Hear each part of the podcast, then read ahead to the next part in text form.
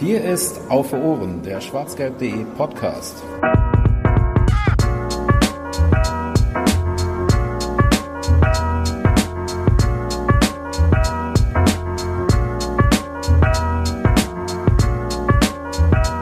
Es hat ein bisschen gedauert, bis wir uns wieder gemeldet haben. Entschuldigt bitte und damit äh, herzlich willkommen zur 27. Aufgabe, vor, Ausgabe von Auf den Punkt, dem Kurzpodcast von äh, schwarzgelb.de Podcast Auf Ohren.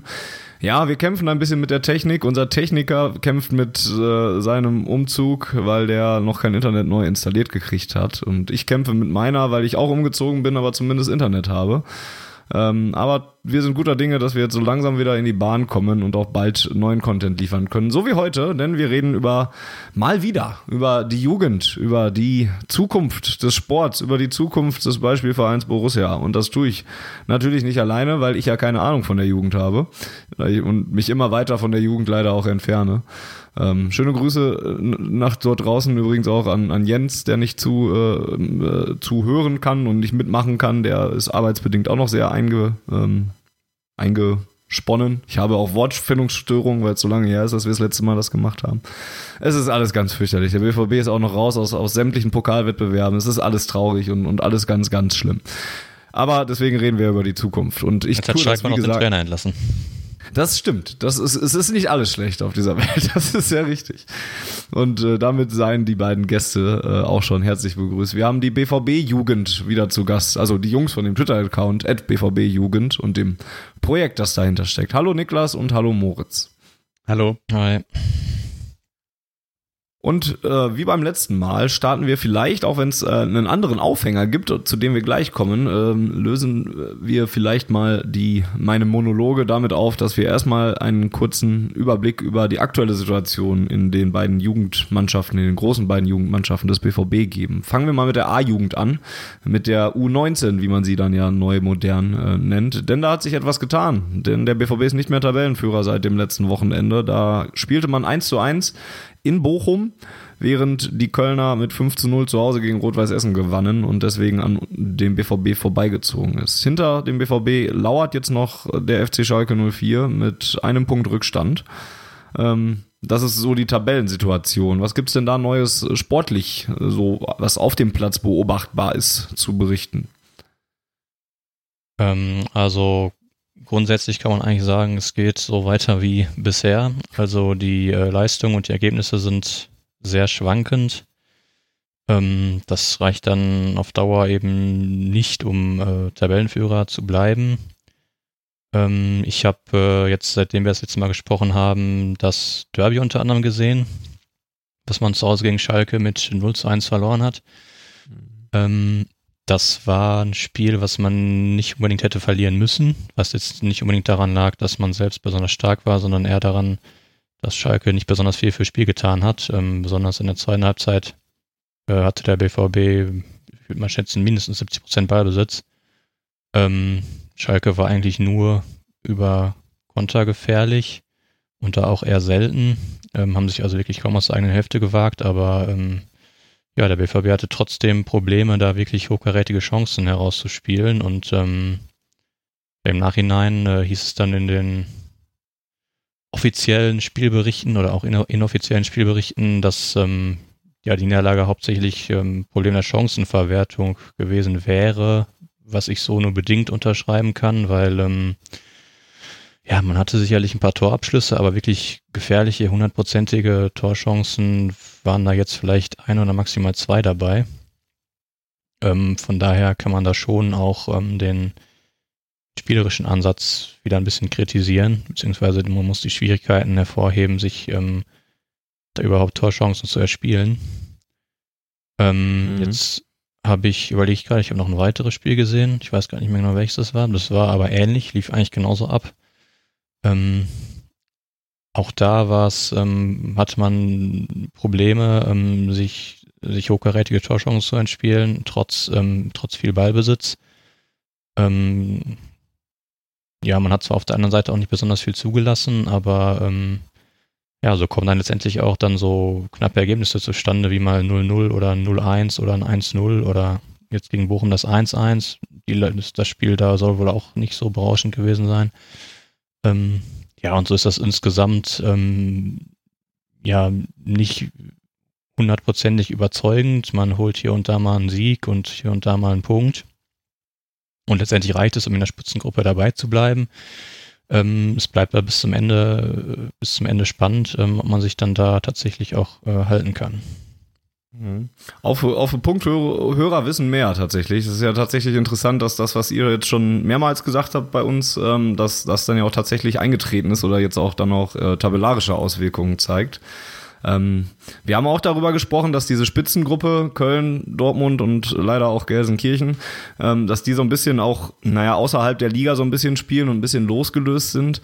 Nichtsdestotrotz können nur zwei Mannschaften nachher in die äh, Meisterrunde und die deutsche Meisterschaft einziehen. Und ich habe es gerade gesagt, der BVB ist noch einen Punkt vor Schalke. In zwei, nee, am Anfang April, am 6.4 gibt's in Köln dann das Spitzenspiel zwischen Köln und dem BVB, also Erster gegen Zweiter. Wie groß seht ihr denn die Wahrscheinlichkeit, dass ähm, der BVB da jetzt am Ende der Saison nicht unter den Top 2 ist und sich die ähm, Playoffs, sage ich, nenne ich sie mal, dann angucken darf von zu Hause aus? Also ich glaube, an der Stelle kann man sagen, dass sicherlich die Kölner die größere Konkurrenz darstellen als die Schalker. Das ist zumindest mein Eindruck. Ähm, es ist sicherlich möglich, dass der FC Schalke 04 am Ende auch noch am BVB vorbeizieht mit der U19.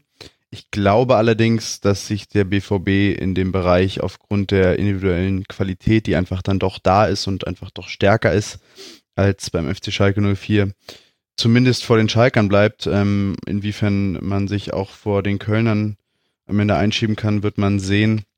Aber ich glaube schon, dass aufgrund der individuellen Qualität, die der BVB da einfach hat im U19-Bereich, man es schon schaffen wird, am Ende zumindest mal in die Playoffs zu kommen. Ob man am Ende wirklich auch ähm, um die deutsche Meisterschaft mitspielen wird, also ob man auch es dann schaffen könnte, ins Finale einzuziehen, das hängt dann sicherlich auch ein bisschen von der Auslosung ab ähm, und von den Gegnern, auf die man treffen würde, aber ich gehe schon davon aus, dass man es zumindest in die Zwischenrunde, in die Playoffs schaffen wird. Ja, das ist doch gut. Dann ist ja noch nicht alle, äh, aller Hopfen und Malz verloren. Oder hörte ich da gerade leisen Widerspruch in der Leitung? Ich habe mir nur gerade mal das, ähm, das Restprogramm so ein bisschen angeguckt, ähm, was die, die beiden oder die drei noch so vor sich haben. Und ähm, wie gesagt, beim BVB sticht da heraus das Spitzenspiel in Köln äh, am 6.4. Ähm, das kann dann sicherlich schon so eine kleine Vorentscheidung vielleicht sein, wenn man das für sich entscheiden könnte. Ähm, wobei man auch einfach sagen muss, also man kann jetzt nicht sagen, ah, da geht's gegen Essen und da geht's in Rödinghausen und da in Aachen. Das sind alles Spiele, wo sich gerade die U19 auch gerne mal schwer tut. Und ähm, mhm. also das sind definitiv noch keine sicheren Punkte, keine sicheren Siege. Und von daher ist auch eine Prognose wirklich, wirklich sehr schwer, weil, ähm, also das gilt aber nicht nur für den BVB, von denen kann ich jetzt nur sagen, weil ich es auch schon dann ein paar Mal live miterlebt habe gilt auch für Schalke und Köln, dass auch die kleinen Mannschaften da in dieser Liga, wenn man jetzt nur mal auf 90 Minuten geht, wirklich sehr unangenehm sein können und ähm, da wirklich auch mal Paroli bieten können und dann ähm, ja den, den Großen durchaus mal einen Punkt abtrotzen können und ähm, deswegen das ist das äh, ja schwer eine Prognose zu treffen. Ja. Ich habe am jetzt am letzten Samstag noch die Kölner gesehen gegen Essen ähm, das war das Spiel, mit dem der FC dann letztendlich am BVB vorbeigezogen ist an der Tabellenspitze. Mhm. Da hat Köln 5 zu 0 gegen Essen gewonnen. Das klingt vom Ergebnis erstmal relativ eindeutig. Tatsächlich war es aber so, dass es da mit 0 zu 0 in die Halbzeit ging und Essen extrem unangenehm gespielt hat und hinten eigentlich ziemlich gut alles dicht gemacht hat. Und dann einfach kurz nach der Halbzeit der FC einen Doppelschlag gemacht hat und dann war bei Essen so ein bisschen, waren die Köpfe unten und auch die Körperspannung ein bisschen raus. Und dann ging es am Ende ein bisschen dahin, aber letztendlich, wenn der Spielverlauf da ein bisschen anders ähm, sich vorträgt, kann auch Essen da am Ende vielleicht sogar irgendwie einen Punkt mitholen. Also selbst die Teams, die unten in der Tabelle stehen, wie, wie Niklas gerade auch schon gesagt hat, können dann auch den Großen mal richtig unangenehm werden. Und da ist es durchaus nicht gesichert, dass man da jedes Spiel sicher gewinnt. Ähm, wir haben gerade das Restprogramm nochmal angesprochen. Auf der anderen Seite wenn ich jetzt schaue, gegen wen man so spielt, sind das tendenziell bis auf Köln und dann auch das Spiel in Gladbach, aber die anderen vier Mannschaften sind tendenziell dann doch eher Mannschaften äh, aus dem unteren Tabellenbereich. Also da spielt man gegen Rödinghausen, gegen Essen, gegen Aachen und gegen Duisburg. Ich denke, mit dem Restprogramm sollte man es irgendwie schaffen, in die Playoffs zu kommen. Und wenn man es nicht schafft, dann, so einfach das klingt, hat man es vielleicht auch einfach nicht besser verdient. Das muss man dann auch irgendwie so klar sagen. Ja, so einfach ist Fußball manchmal auch ganz ehrlich. Das ist wohl richtig, da würde ich mich anschließen. Ein bisschen besser sieht es bei der B-Jugend aus, bei der U17, denn die marschieren immer noch. Ähm, zwar nicht ganz alleine, weil es auch noch andere Mannschaften gibt, die mitmarschieren, aber am beeindruckendsten in der B-Jugend äh, Bundesliga West. 16 Spiele gewonnen, vier Unentschieden, ein Torverhältnis von 69 zu 9. Ähm, Tordifferenz kriegt er selber hin, das auszurechnen und damit auch 52 Punkte, die da auf dem Habenskonto stehen. Das ist schon sehr beeindruckend. Ähm, auch wenn der zweite, äh, also was auch wieder der erste FC Köln ist, zwei Punkte zurück ist und Leverkusen auf Platz drei jetzt auch nur fünf Punkte dahinter steht. Ähm, aber das wirkt schon mal nach einer Mannschaft, viel mehr nach einer Mannschaft, die einen kompletten Lauf zu haben scheint. Ja, ähm, auch von der U17 habe ich jetzt in der Zwischenzeit zwei Spiele gesehen. Ähm, das äh, 2-0 war das, glaube ich, gegen Paderborn und jetzt ähm, den Sieg gegen Unterrad am vergangenen Wochenende.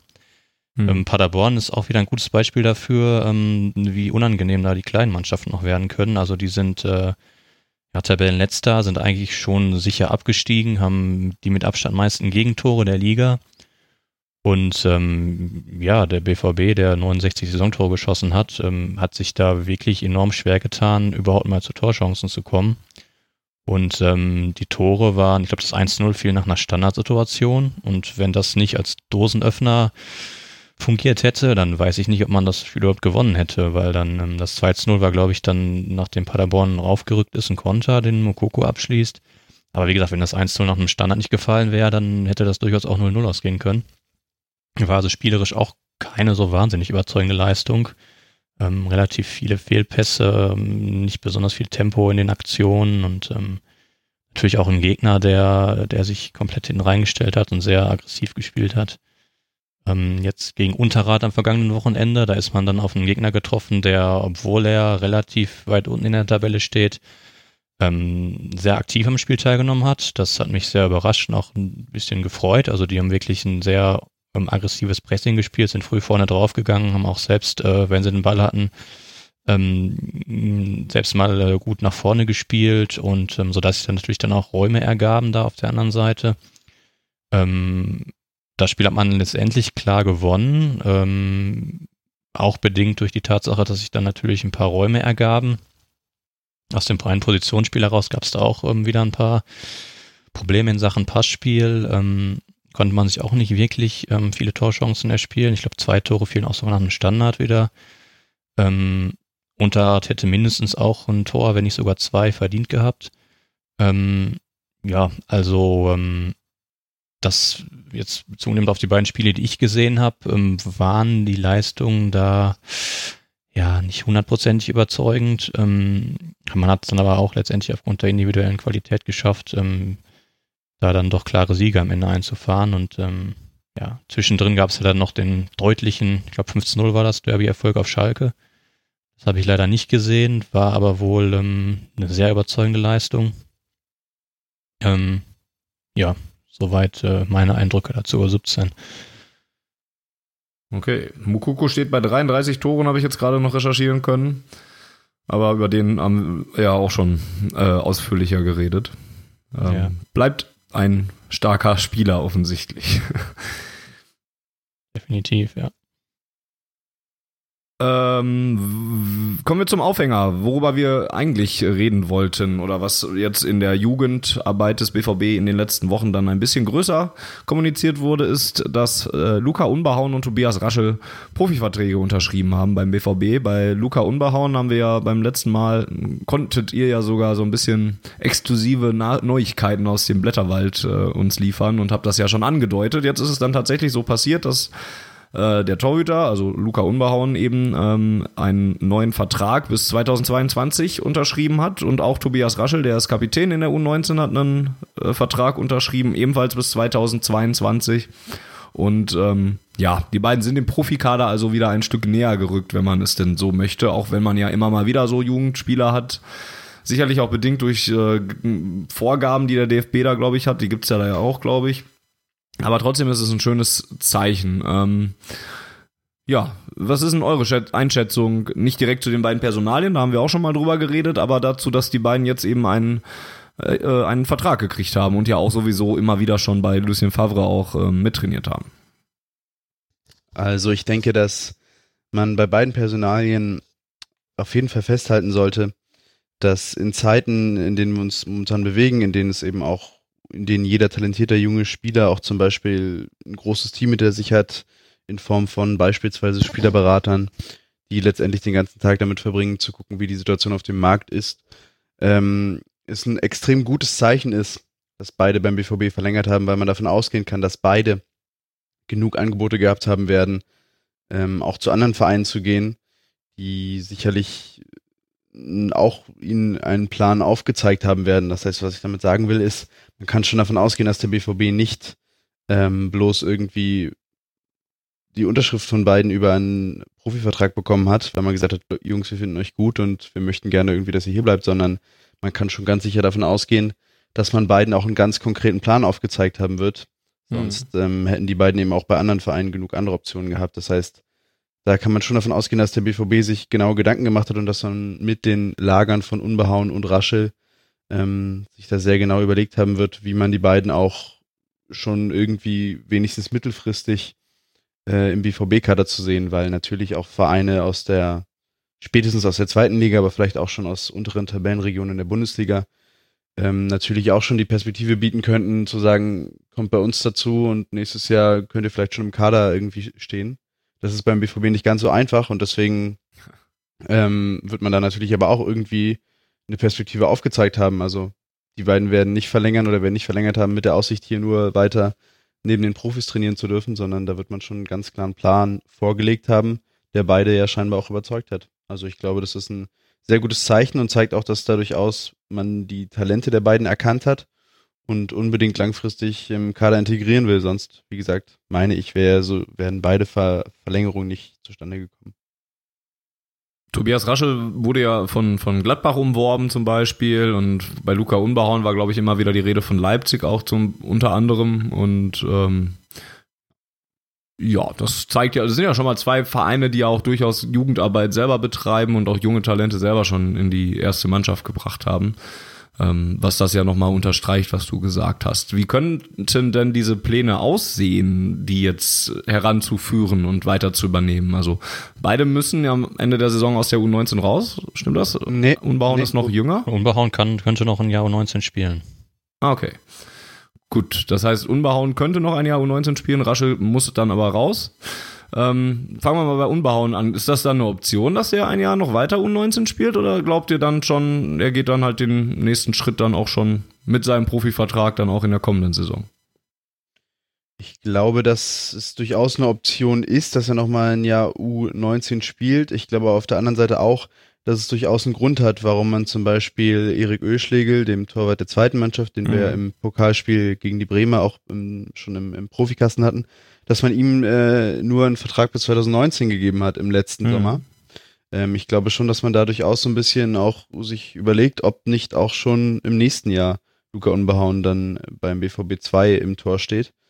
Weil natürlich ganz einfach Profifußball, Männerfußball nochmal eine andere Geschichte ist. Und gerade wenn man äh, versuchen möchte, Unbehauen an den Profikader der ersten Mannschaft ranzuführen, man natürlich schauen muss, dass er sich zumindest im Herrenfußball erstmal durchsetzt. Und daher glaube ich schon, dass gerade, wenn man sich die Vertragskonstellation bei Ölschlegel anschaut, ich mir schon auch gut vorstellen könnte, dass wir Unbehauen im nächsten Jahr schon im, beim BVB 2 im Tor sehen.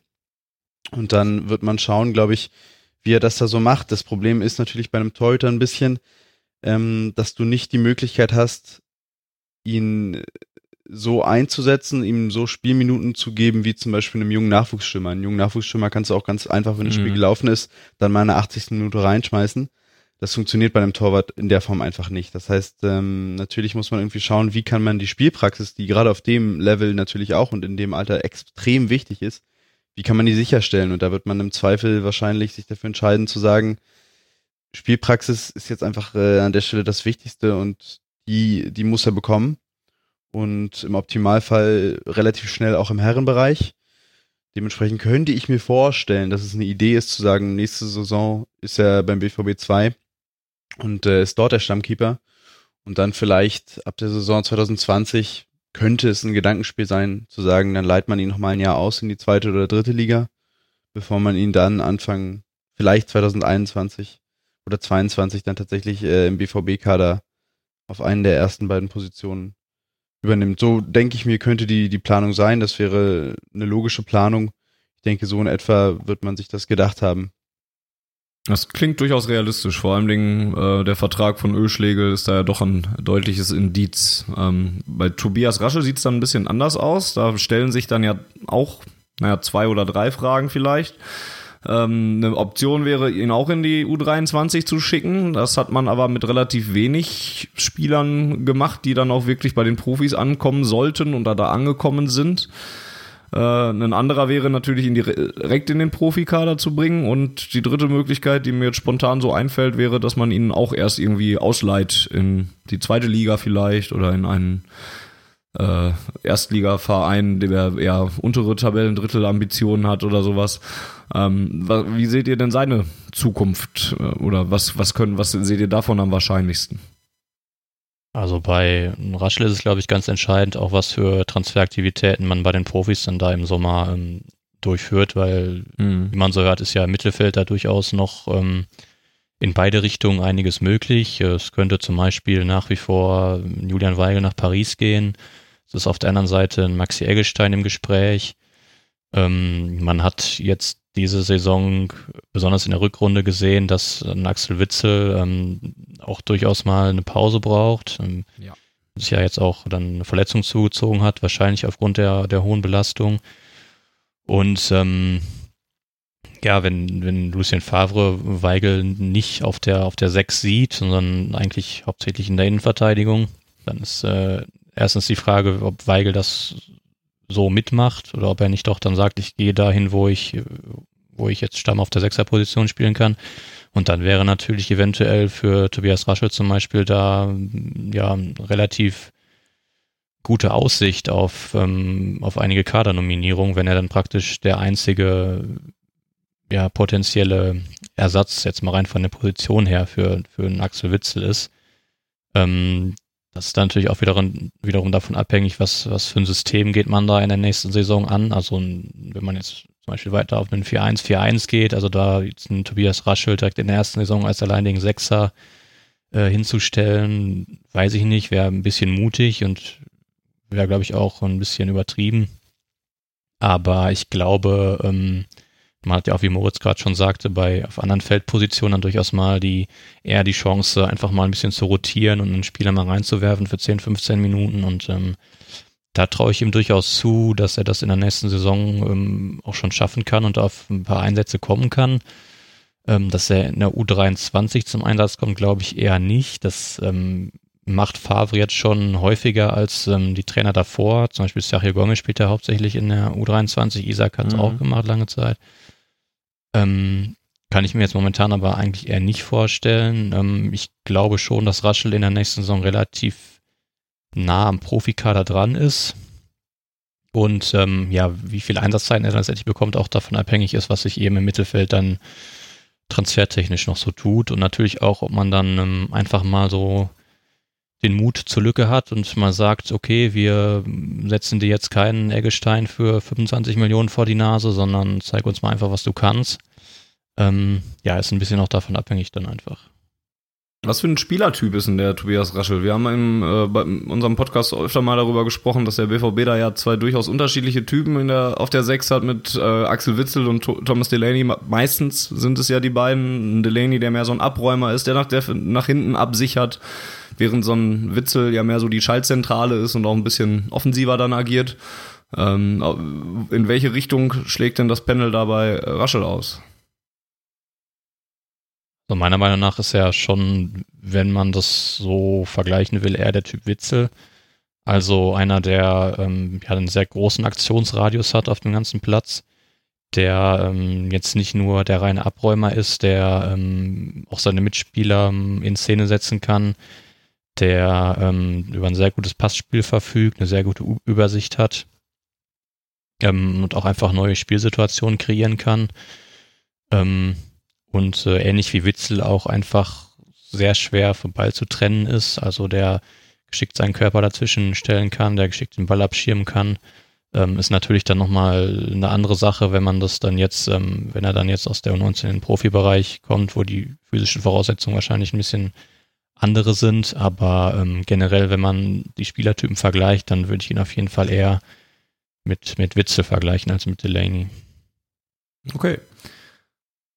So viel zu den beiden, auch das halten wir natürlich äh, im Hinterkopf. Auch hier wieder der Hinweis auf den Punkthörer wissen mehr, denn als wir die erste Aufga Ausgabe mit äh, den beiden Jungs vom BVB Jugend gemacht haben, haben wir auch schon über Unbehauen und äh, Raschel als zwei der größten versprechenden Talente äh, geredet. Ähm, nicht, nicht nur ausschließlich, aber die waren da auf jeden Fall immer mal wieder bei uns im Gespräch. Also ähm, ihr, ihr könnt mittlerweile auf etwas zurückgreifen. Ne? Das, ihr, ihr habt euch mittlerweile verdient gemacht nach, nach, nach euren Ankündigungen. Die sind nicht nur einfach so übrig geblieben. Deswegen bin ich auch sehr gespannt, weil ihr noch über jemanden selber reden wollt. Den habt ihr noch mit ins, äh, in den Podcast gebracht. Leon Semic heißt der Mann. Und äh, der spielt aktuell in der U16 und ist 15 Jahre jung. So, ich kenne den jetzt gar nicht und ihr wolltet darüber reden. Also, bitte, the stage is yours. Also ich wollte in erster Linie über ihn reden, weil er eben jetzt nicht mehr nur 16, sondern seit ein paar Spielen in der 17 spielt. Ja, klasse. Danke, transfermarkt.de. ähm, nee, also ähm, ich glaube, wir hatten ihn beim letzten Mal auch schon angesprochen, als es eben um die U16 ging. Da hatte Moritz, ja, glaube ich, gesagt, genau. dass er ihn bei, ähm, bei der ähm, Länderauswahl äh, verfolgt hatte, wenn ich das richtig in Erinnerung habe. Genau. Ähm, vielleicht kannst du noch mal kurz sagen, da hat er als Außenverteidiger auch gespielt, oder? Ja, da hat er auch als Rechtsaußen gespielt. Ja, genau. genau also rechter Außenverteidiger, ja. Ja.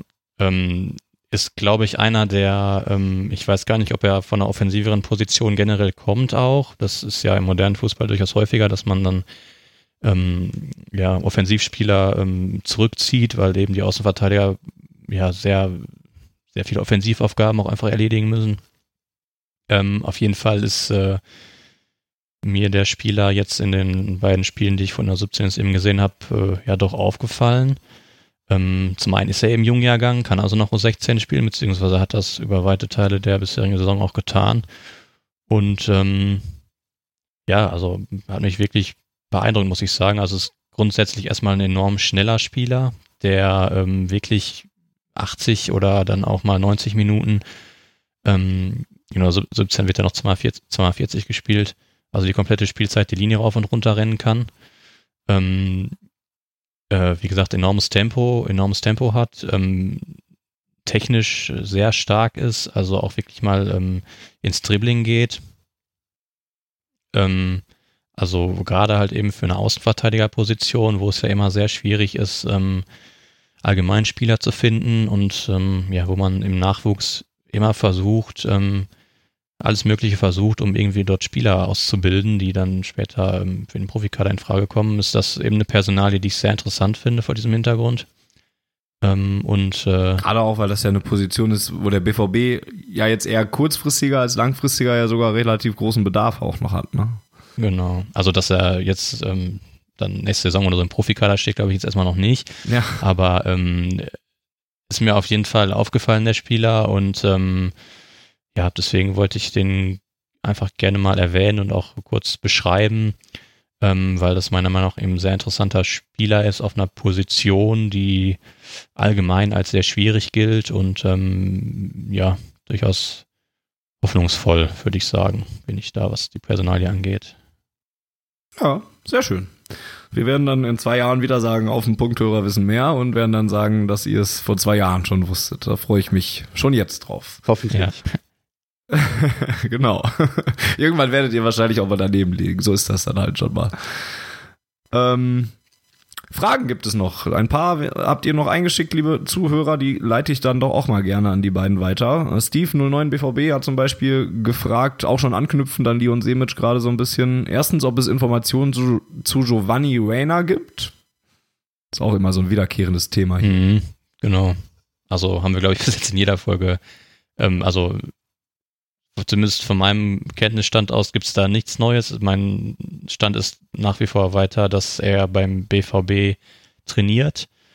Ähm, ob es jetzt dafür notwendig ist, schon Verträge zu unterschreiben, ob er irgendwie welchen Status das alles genau hat, weiß ich nicht. Also mein Stand ist, dass er beim BVB trainiert, aber eben noch nicht spielt. Ähm, was zumindest darauf hindeutet, dass wenn es Verträge gibt, da noch irgendwelche Genehmigungen etc. fehlen, äh, was ja häufiger mal eine Problematik ist ähm, in, in dem Alter. Ähm, also mehr kann ich dazu nicht sagen. Ich weiß nicht, ob Moritz da neuere, mehr, nähere Informationen hat. Oder? Nee, neuere und mehr Informationen nicht. Ich würde sagen, dadurch, dass er ja ähm, 16 ist und amerikanische Spieler ja eigentlich erst mit 18 ähm, nach Deutschland wechseln dürfen und man äh, diesen Wechsel ja quasi ermöglicht hat, weil er portugiesische Wurzeln hat, genau wie Christian Pulisic ähm, kroatische Wurzeln hat, und es dadurch ja auch früher als 18 ging, könnte ich mir vorstellen, dass es so ein bisschen auch damit zusammenhängt, dass man diese portugiesischen Wurzeln, diese quasi diese rechtliche Grundlage, dass er einen portugiesischen Pass hat, dass es damit irgendwie zusammenhängen könnte, ähm, dass das ähm, so ein bisschen noch abgeklärt werden muss und es sich deswegen noch ein bisschen zieht. Gut, das ist natürlich auch wahrscheinlich beim nächsten Mal wieder drüber reden. ist natürlich auch ein, ein, sehr heikles Thema, weil ähm, ich sag mal, solche, ja. solche Jugendtransfergeschichten, also da haben Barcelona, Chelsea, glaube ich, schon Transfersperren kassiert. Mhm. Ähm, das ist natürlich eine sehr heikle Sache und dann tut man wirklich gut daran, da sich wirklich hundertprozentig sicher zu sein, bevor man da irgendwelche Verträge unterschreibt, unterschreiben lässt oder den Spieler aus, aus Feld schickt oder so, solange das nicht hundertprozentig geklärt ist. Ja, alleine moralisch wäre, wäre das schon sehr wünschenswert, aber ich glaube, mit Moral in dem Jugendbereich ist es sowieso, kommen wir, glaube ich, gar nicht mehr so weit mit mittlerweile. Ich glaube, da mussten wir euch schon mal ein bisschen die Augen öffnen in der, in der ersten Folge, glaube ich, war das. Das ist ja, ja, Moral, das, gerade das, bei Spielertransfers in der Jugend schon schwierig. Genau, deswegen habe ich dazu gelernt, dass, dass ich da, damit vielleicht nicht mehr ankommen sollte oder meine Maßstäbe extrem lockern müsste dafür. Ähm, Steve fragt auch, ob es nach einer generellen kurzen Einschätzung zu U15 und welche Spieler davon in nächste Saison vielleicht den Sprung in die U17 schaffen. Also, beziehungsweise, die müssen ja, die haben ja keine Wahl. Der normale Weg wäre ja erstmal aus der U15 in die U16 ähm, zu gehen und den, den direkten Schritt in die U17, das äh, machen dann eben die Spieler, ähm, die, äh, ja, denen man da eben besonders viel zutraut und die man schon besonders, ähm, besonders weit sieht. Ähm, ja, ich habe mir jetzt gerade mal, ähm, ich weiß nicht, ob Moritz die Mannschaft oder einzelne Spieler davon auf Lehrgängen schon mal gesehen hat. Ich habe die U15 die Saison, glaube ich, ein einziges Mal gesehen. Das war aber, glaube ich, direkt zu Beginn der Saison. Also die Eindrücke sind nicht mehr besonders frisch. Ähm, und ja. ähm, da, also, den Kollegen Cissé hatten wir ja schon mal aus, äh, angesprochen, der aus Leverkusen genau. gekommen ist. Ich denke, Cissé, ja. Genau, ich denke, das ist so, so der, den man am ehesten vielleicht in der nächsten Saison schon in der U17 sehen könnte. Ähm, mhm. Kann aber auch sein, dass auch der nochmal den Umweg in Anführungszeichen über die U16 macht. Ähm, ich denke, das ist so die Personalie, die wir am ehesten in der U17 sehen werden, weil er auch einfach körperlich schon ähm, relativ weit ist und allein auf der Ebene schon ich ihn zumindest schon mal imstande sehe, auch in der U17 nächstes Jahr schon mitzuspielen. Ähm, ansonsten, glaube ich, wird der Großteil des Kaders nächstes Jahr auch erstmal in die U16 übergehen, was auch einfach damit zusammenhängt, dass die U17, die wir im nächsten Jahr sehen werden, äh, auch im individuellen Bereich wieder eine ganz, ganz große Qualität hat. Und da ist es einfach extrem schwer als jungen Jahrgang irgendwie ähm, da reinzukommen. Da muss man schon außerordentliches Potenzial mitbringen und vielleicht auch das Glück haben, dass die Position, auf der man dann spielt, nicht eh schon extrem äh, dick auch besetzt ist. Also auch bei Leon Semic, über den wir gerade gesprochen haben, hängt das so ein bisschen damit zusammen, dass er jetzt äh, in der U17 schon spielen darf, hängt eben auch damit zusammen, dass man auf den Außenverteidigerpositionen in der U17 im 2-2er-Jahrgang jetzt nicht nicht übermäßig stark qualitativ besetzt war und deshalb er dann die Chance hatte, da reinzurutschen, wenn da jetzt ein ähm, Top 2-2er-Jahrgang gespielt hätte auf der Rechtsverteidigerposition hinten, dann ähm, hätte, hätte er auch nicht die Chance gehabt, sich da reinzuspielen. Und deswegen hängt das immer auch sehr doll davon ab, wie stark der Altjahr dann einfach ist. Und daher glaube ich, außer Cissé könnte es wahrscheinlich, gehe ich davon aus, dass der Große erstmal in die U16 übergeht. Muss natürlich auch vielleicht so ein bisschen gucken, wer füllt die Lücke, die Mokoko hinterlässt. Also der rückt ja dann nächste Saison, das ist relativ klar, glaube ich, soweit man das hört, in die U19 auf. Ah, okay. Das heißt, ähm, die ähm, Position im zentralen Sturm wird dann eben frei. Und ähm, wenn ich mir jetzt gerade die U15 mal vor Augen führe, die haben mit, mit Usman Diallo ähm, einen zentralen Stürmer, der auch physisch schon enorm weit ist, der, ähm, also ich habe jetzt keine Statistiken hier vor Augen gerade, gibt es glaube ich auch gar nicht in dem Bereich, zumindest vielleicht nicht öffentlich, ähm, der glaube ich auch Top-Torschütze ist in der, in der Mannschaft und vielleicht sogar in der Liga. Ähm, das wäre eventuell auch ein Kandidat, den man direkt in die U17 hochziehen könnte. Wobei ja auch ähm, Wasilewski hochkommt aus der U16 als Stoßstürmer, der okay. Moko, denke ich, auch ersetzen könnte. Also da kommt auch ein sehr physisch stärker, starke Stimme aus der U16 hoch. Bei ihm, bei ihm war es ja, glaube ich, letzte Saison schon im, im Gespräch, auch ob er aus der U15 direkt hochgeht. Dann war aber wahrscheinlich in der Konkurrenz, äh, die in der Offensive die Konkurrenz dann einfach noch zu groß und ähm, aber das stimmt natürlich, da kommt nochmal mit, mit Wasilewski dann ein, ein physisch starker Stürmertyp auch hoch. Ähm, aus der, aus der U16 direkt, ja. Ansonsten Namen aus der U15, die ich vielleicht einfach nochmal so reinschmeißen würde, die meiner Meinung nach ganz interessant sind, wäre zum Beispiel ähm, ähm, ein Phil Mehn oder ein Mika Lenninghaus. Ja, Mika ähm, Lenninghaus finde ich auch gut.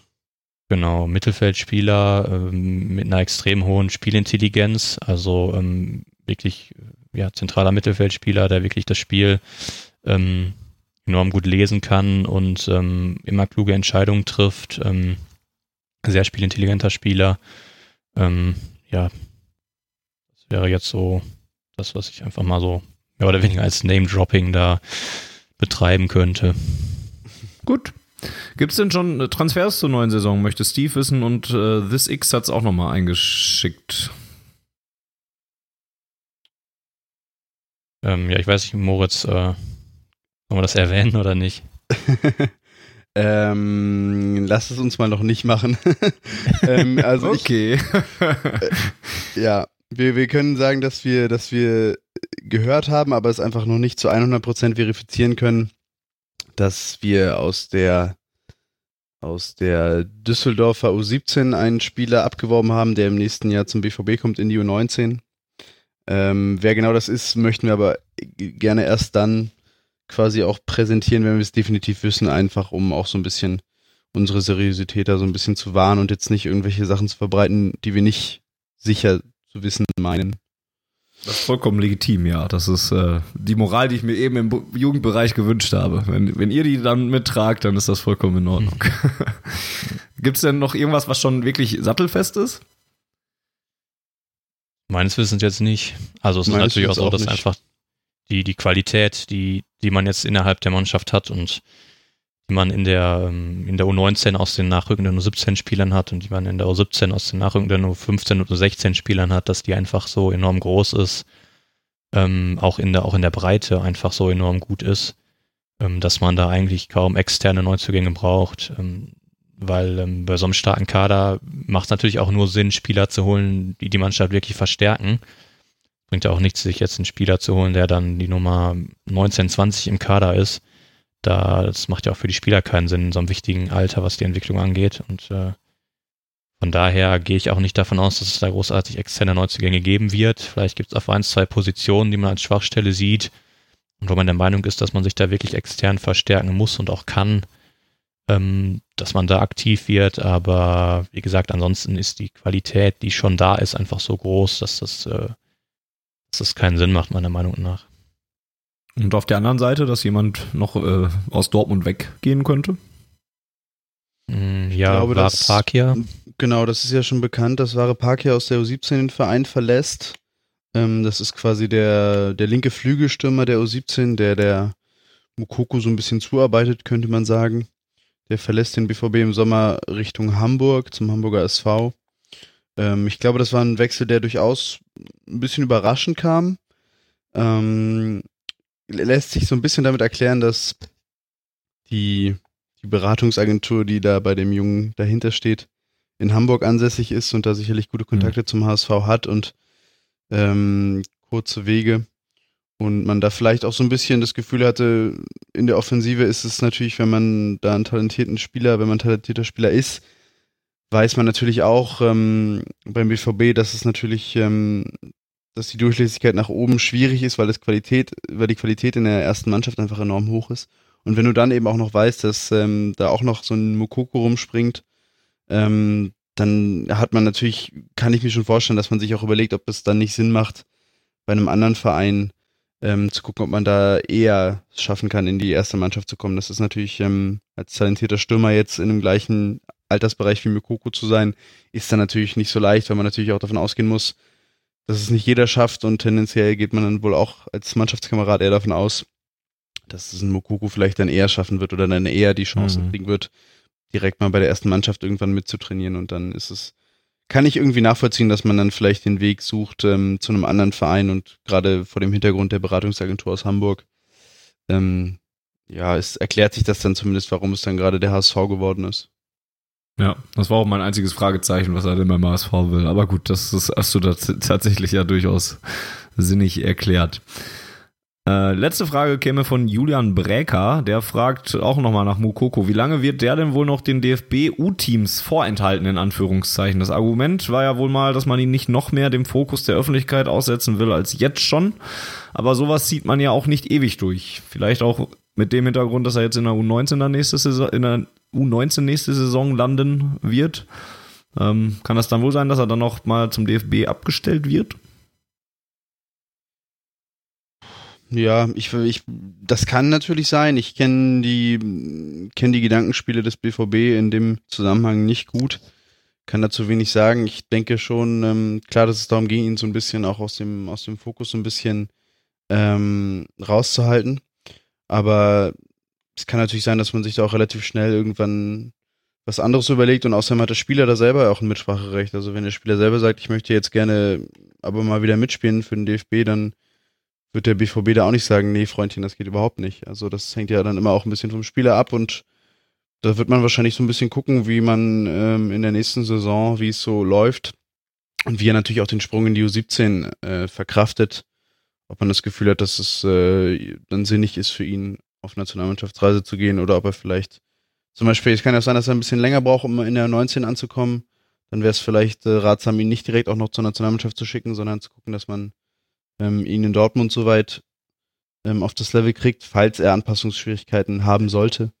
Also ich denke, da wird sich auch so ein bisschen, es wird auch ein bisschen davon abhängen, wie da die Entwicklung in der nächsten Saison vonstatten geht. Ja. Jetzt habe ich eine Frage noch übersehen, äh, beziehungsweise jetzt wieder entdeckt, äh, denn This X hat dann auch noch gefragt, ob es im Trainerbereich der äh, zur kommenden Saison denn wohl noch Veränderungen geben könnte. Wir haben schon mal über die Personalien äh, Benny Hoffmann geredet. Ähm, aber auch da wird es wahrscheinlich noch nichts Spruchreifes geben, oder? Nee, also meines Wissens nicht. Ähm, ich weiß auch jetzt auf Anhieb gerade gar nicht, wie lange er noch Vertrag hat. Müsste ich mal eben nachgucken. Ähm, aber ähm, ich habe da jetzt nichts gehört, dass so eine Veränderung ansteht, auch wenn wir ja, oder ich besonders durchaus mal mich da ähm, ein bisschen kritisch äh, ihm gegenüber geäußert habe. Ähm, mhm. hängt vielleicht auch ein bisschen davon ab, was dann letztendlich bei der U19 diese Saison da rauskommt. Wenn man es verpassen sollte, sich für die Endrunde zu qualifizieren, könnte ich mir vorstellen, dass das eventuell nochmal so ein ausschlaggebender Faktor vielleicht ist. Ähm, wobei natürlich gerade im Jugendbereich der Fokus auch immer mehr auf der Entwicklung der Spieler liegen sollte. Ähm, da sieht es meiner Meinung nach auch nicht so groß gut aus, aber möchte ich jetzt nicht nochmal näher ausführen, haben wir ja letztes Mal schon gemacht. Ähm, dass es da Veränderungen gibt, ist mir also in dem Sinne jetzt nicht bekannt. Ähm, Sebastian Gebhardt, der Trainer der U17, der macht gerade seine Trainerlizenz. Ähm, da ist also davon auszugehen, glaube ich, dass man, ähm, weil es auch immer mit Unterstützung des, des Vereins ähm, nur funktioniert, weil das ja auch enorm zeitaufwendig ist, ähm, da ist, denke ich, davon auszugehen, dass man, dass man den langfristig im Verein sieht.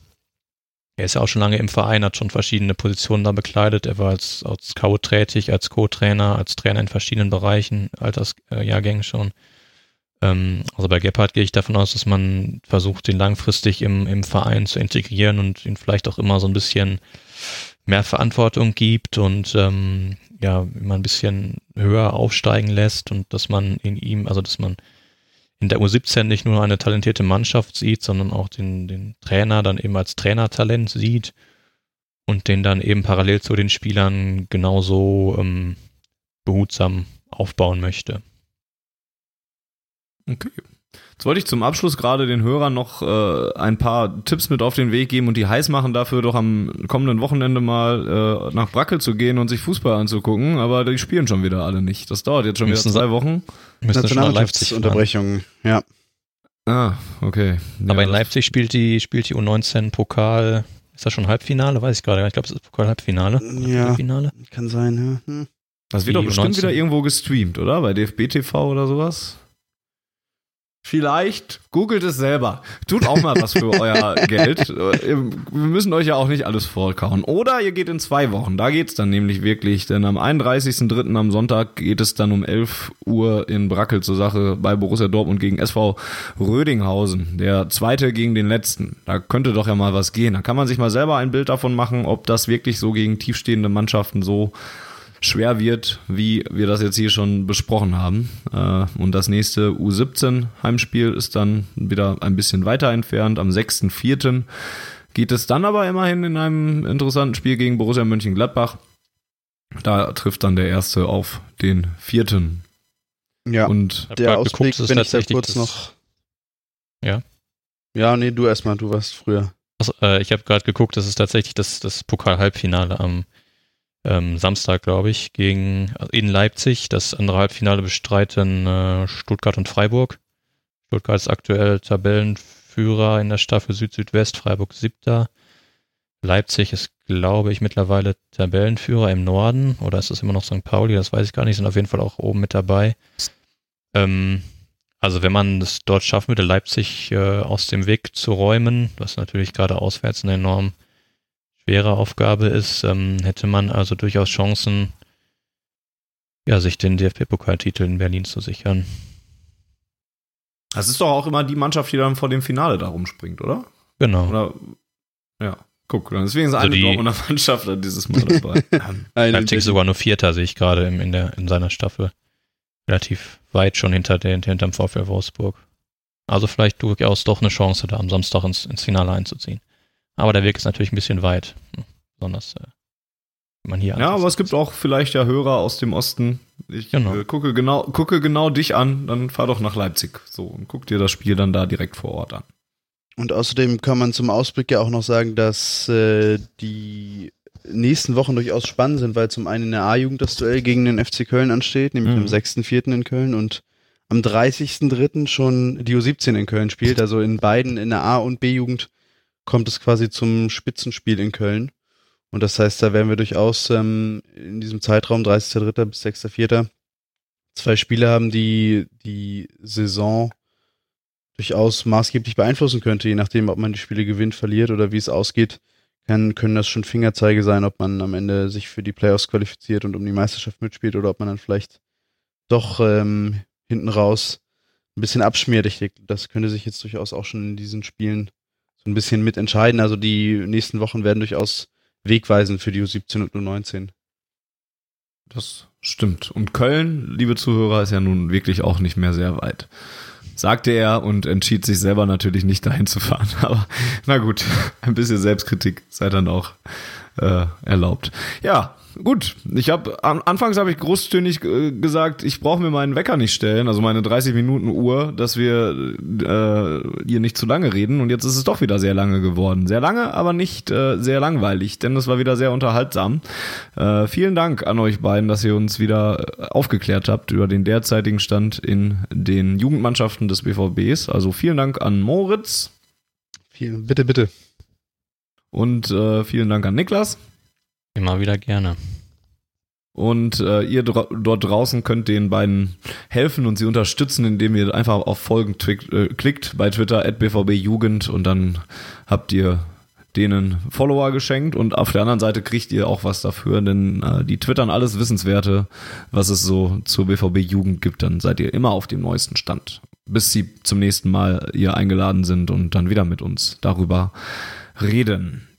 Ja, wann wir uns von Auf Ohren wieder melden, wir haben da etwas in Planung.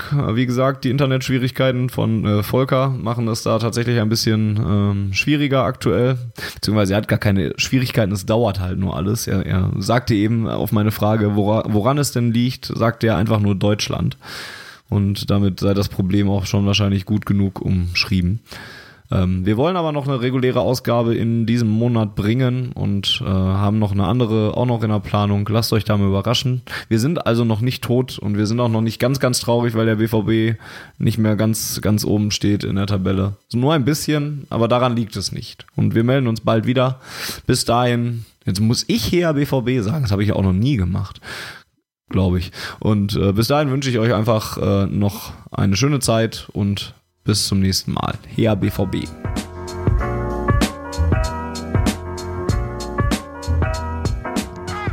Die Zuhörerzahl, wie immer präsentiert von schwarzgelb.de, dem Fanzine über Borussia Dortmund. Auf Ohren bedankt sich bei 19.009 Zuhörern ausverkauft.